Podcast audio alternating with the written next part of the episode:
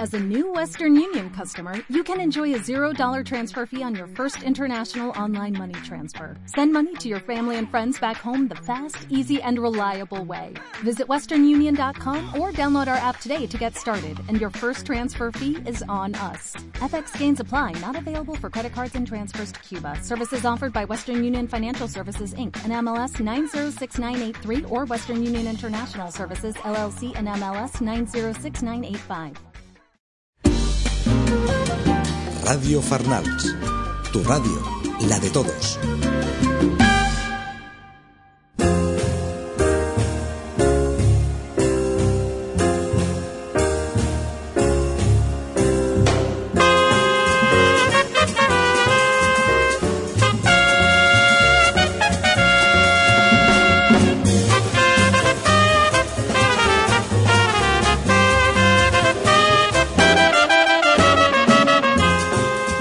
Si el jazz es tu droga, este es tu programa. Buenas noches y bienvenidos a Jazz Adictos.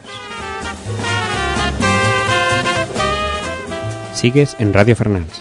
Soy José Ramón Laguna y te acompañaré en este viaje de una hora por el universo del jazz.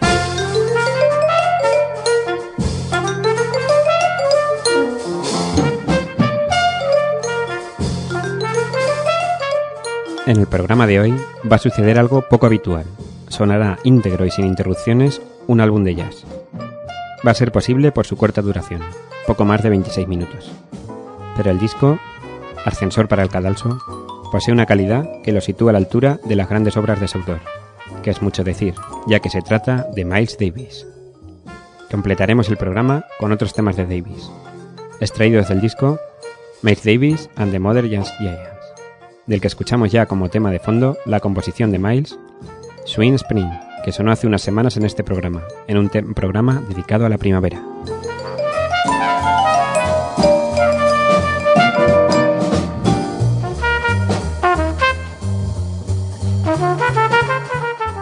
El disco, Ascensor para el Cadalso, grabado en París en diciembre del 57, es la banda sonora original de la película del mismo título de Luis Mal, protagonizada por Jean Moreau, Maurice Renet y Lino Ventura. Supone todo un hito, pues es la primera banda sonora a cargo de Miles Davis, la primera película de ficción dirigida por el gran Luis Mal, que solo tenía 25 años, y el primer papel protagonista de Jean Moreau, convertida poco después en la gran musa de la Nouvelle Vague y prototipo de sensual femme fatale. Además, es de las primeras bandas sonoras claramente jazzísticas, en que la relación entre música y cine llega a tan alto grado de acoplamiento y perfección.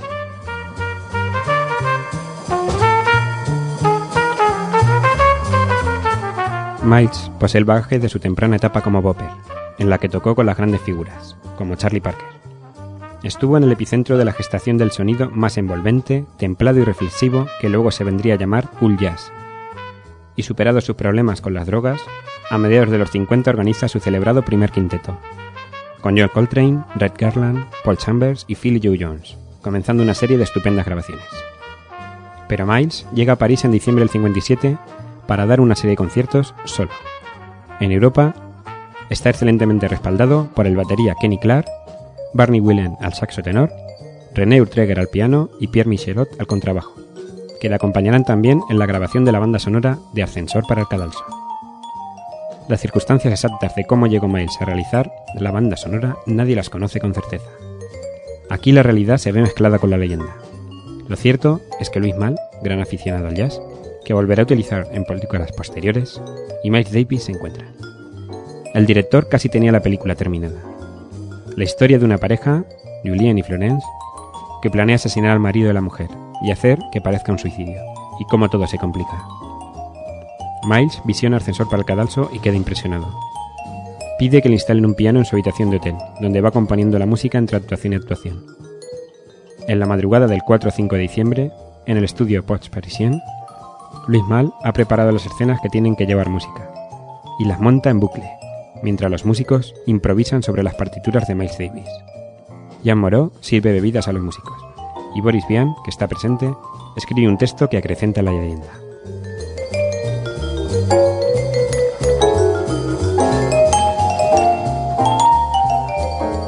Pero vamos ya con esta obra maestra, totalmente disfrutable aún con independencia de la película, cuyo visionado recomiendo encarecidamente.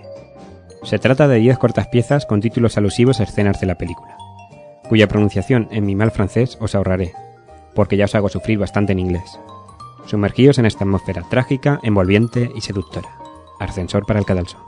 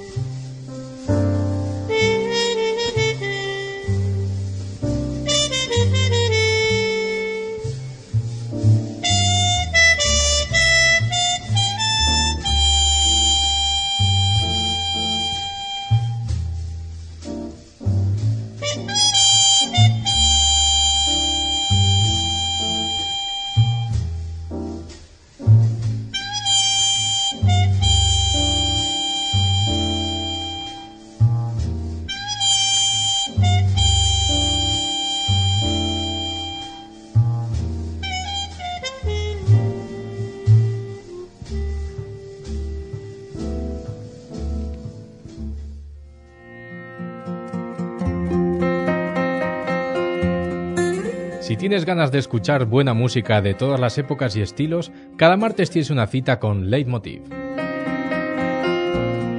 Soy Ángel Bereje y en cada programa os ofreceré una selección de canciones unidas por un hilo conductor, un leitmotiv. Recuerda, todos los martes a las 9 de la noche, Leitmotiv en Radio Farnals.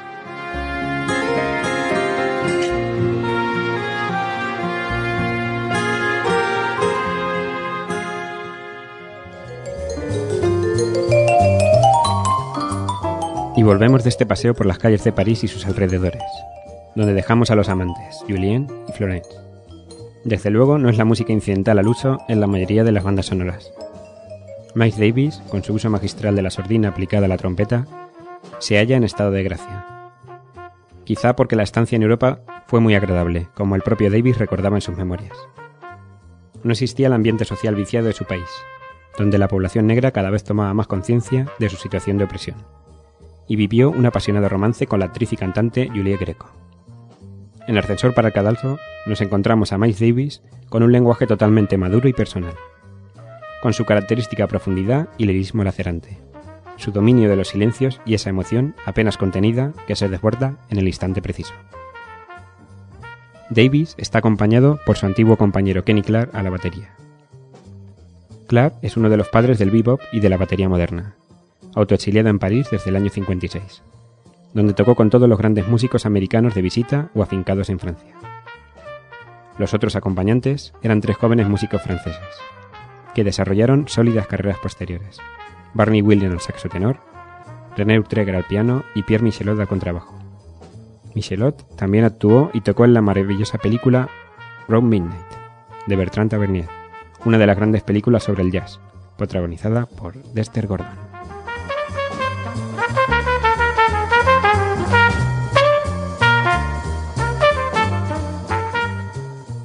Completaremos el programa con temas del disco Mike Davis and the Mother Young Giants, grabado casi en su totalidad el 24 de diciembre del 54. Aquí, Davis estaba acompañado precisamente por Kenny Clark a la batería, Mill Jackson al vibráfono, Thelonious Monk al piano y Percy Hill al contrabajo.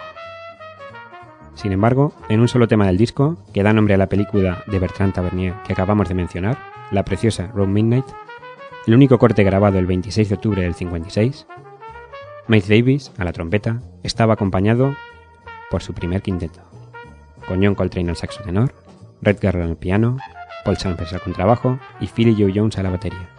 Os dejo ya con Road Midnight.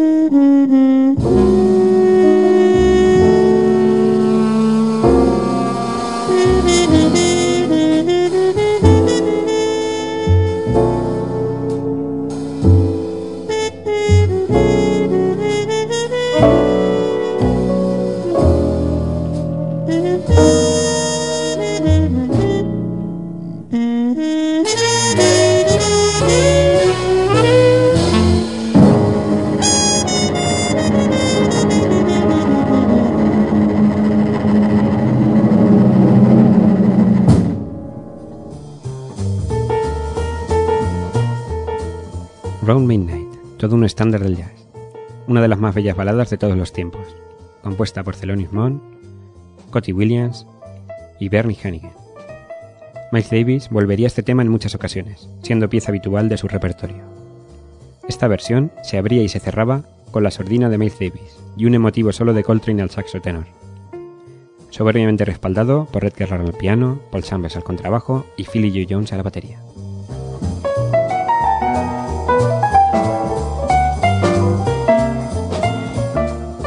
Continuamos con otro tema de Miles Davis at the Mother Jazz Giants, Benza Swing.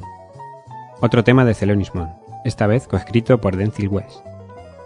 Miles Davis, trompeta, Mill Jackson vibráfono, el autor de la canción, Thelonious Monk al piano, Percy al contrabajo y Kenny Clark a la batería. 24 de diciembre del 54, Benza Swing.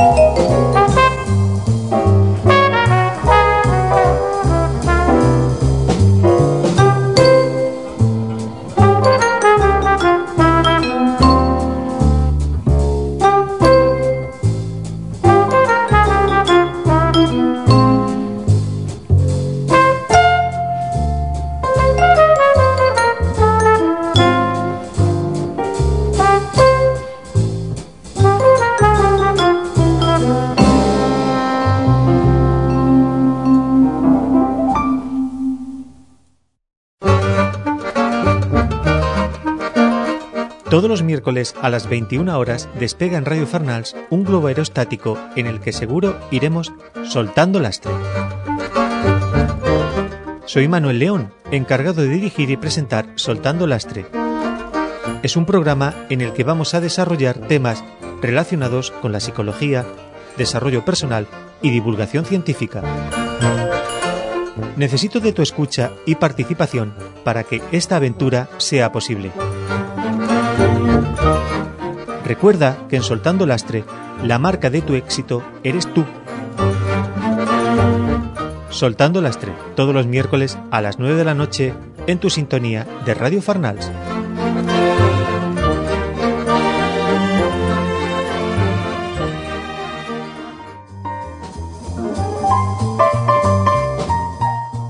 Benza Swing, otra espléndida composición de Celonis Mon, que tiene una fantástica intervención al piano, aportando tensión a una pieza que fluye perfectamente. La trompeta de Davis sigue por los contornos de la ensoñación y Mill Jackson, uno de los mayores vibrafonistas de la historia del jazz, nos eleva al cielo con su sonido ligero y brillante. Muy sólida y trabada la sección rítmica, con Percy Kid al contrabajo y Kenny Clark a la batería.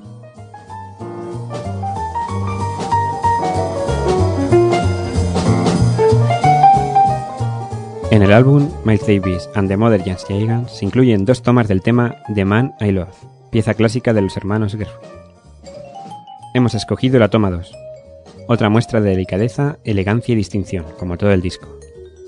Miles Davis a la trompeta, Mill Jackson al vibráfono, Monk al piano, Percy Kid al contrabajo y Kenny Clark a la batería. Nochebuena del 54. The Man I Love. Y con ella llegaremos al final del programa esperando que hayáis disfrutado tanto como nosotros. Quedamos la semana que viene. Mismo sitio, misma hora. Todos los miércoles de 10 a 11 de la noche en Radio Fernals. Un abrazo, y adictos.